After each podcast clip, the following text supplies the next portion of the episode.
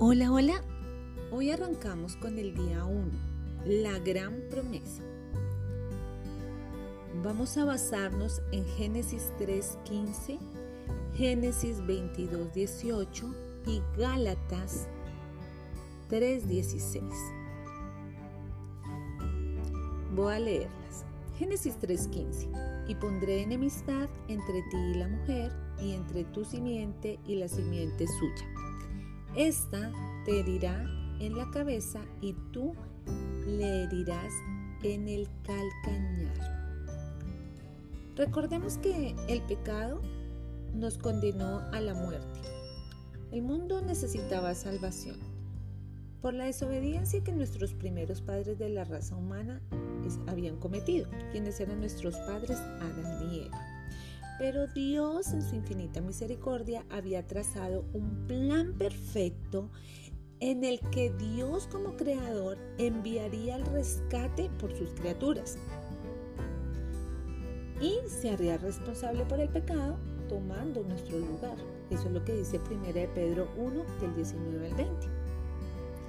Esta promesa fue revelada por primera vez a la humanidad a través de las palabras que Dios dirigió a Eva cuando le reveló que de entre de sus descendientes, o sea, de sus semillas, vendría uno que le aplastaría la cabeza a la serpiente. Y ahí habla, eh, como se puede ver en Apocalipsis 12, 9, la serpiente antigua o el diablo. Dios dijo que le quitaría su dominio y de esta manera rescataría a sus hijos. En su infinito amor, Dios entrega a su Hijo, que es lo que más ama, y lo entrega para que pueda salvarnos. El diablo había originado el pecado, había inducido a nuestros padres a desobedecer y los había alejado de toda protección y de toda condenación a la muerte. Eso es lo que dice Primera de Juan 3:8. Pero antes de ese panorama desalentador y triste, Dios le presentó a la humanidad la gran promesa y eso es lo que estamos en este tiempo meditando en estos tiempos de Navidad. Consistía en dar a Jesucristo, su único hijo, por amor a toda la raza humana, para ser salva. Juan 3:16, porque de tal manera amó Dios al mundo que ha dado a su Hijo unigénito para que todo aquel que en él crea no se pierda y tenga vida eterna. Esta promesa dura aproximadamente cuatro mil años en cumplirse, pero llegó el tiempo. Jesús, nuestro Salvador, vino a ser la simiente prometida. Pero ¿qué es la simiente para poder seguir? La simiente significa semilla, descendencia, viene de genealogía, de generación, de linaje. Recordemos que el pecado entró, condenó al mundo, pero Jesús vino a través de la simiente de la mujer y trajo la salvación. Génesis 22, 18 dice, en tu simiente serán benditas todas las naciones de la tierra por cuanto obedeciste mi voz. Y ahí empieza la promesa. No, la Navidad no es algo ocasional, no es una celebración secular, va más que una reunión, va más que tú compartas un plato de alimento. No, es recordar cuál es la verdadera razón. Mira lo que dice Gálatas 3:16. Ahora bien, a Abraham fueron hechas las promesas y a su simiente. No dice y a las simientes, como si hablase de muchos, sino que habla de uno y a tu simiente, la cual es Cristo. El regalo de la Navidad es una promesa hecha realidad. Es la gran promesa que cobra vida. Es el gran regalo que aparece para la humanidad.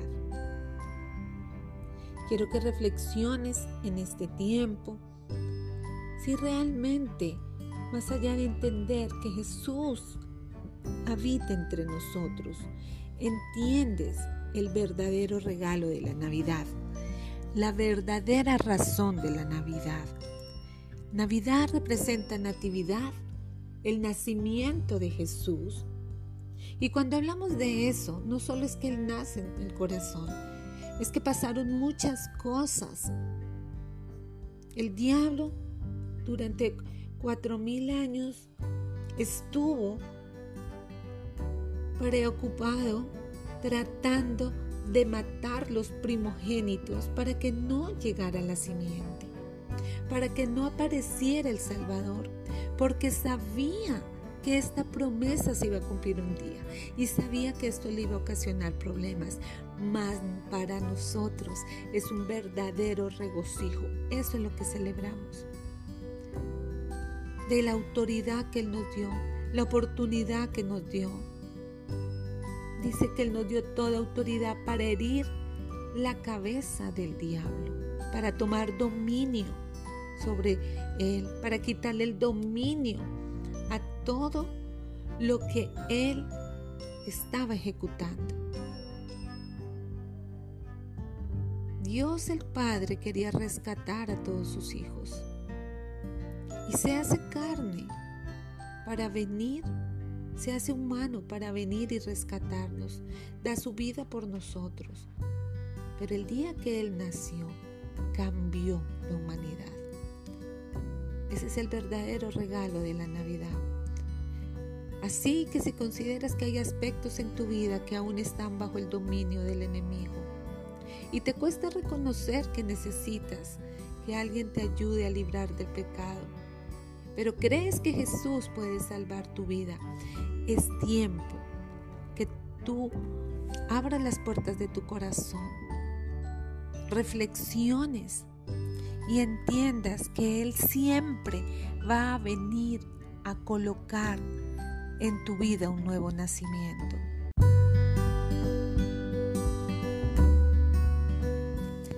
Quiero invitarte a que tal vez tomes una hoja y escribas la genealogía de tu familia y empieces a colocar allí una estrella al lado de cada persona que ha aceptado el mensaje de Dios y puedas evidenciar quienes no conocen de Jesús, quienes no lo han recibido como su Señor y su Salvador.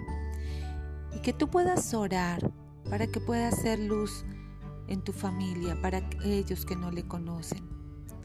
El pecado entró al mundo por un hombre y condenó la raza humana para muerte.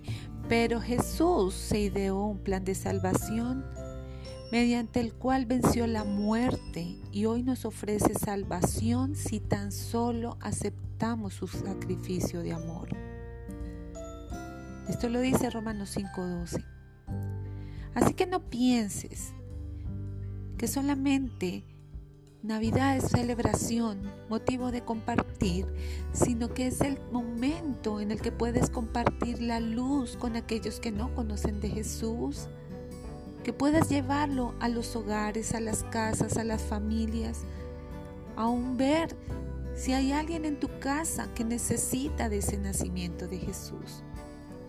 Si tú crees que Jesús es la razón de esta Navidad, entonces te invito para que oremos juntos. Señor, ayúdame a aceptar el mensaje de tu salvación y a darme la oportunidad de compartirlo con mi familia, de compartir con aquellos que no conocen el maravilloso regalo que ofreces, de saber que tú tienes el poder para transformar todo aquello que un día estaba muerto, pero que cuando tú viniste a la tierra, lo cambiaste todo. Así que Señor, sé tú el motivo de esta Navidad, sé tú el motivo en los corazones, sé tú el verdadero regalo de Navidad y que seas tú trayendo salvación. En el nombre de Jesús, amén. Así que recuerda, yo soy la pastora Maleidi Gaitán. Esto es Entrenadas para Vencer y Dios te bendiga.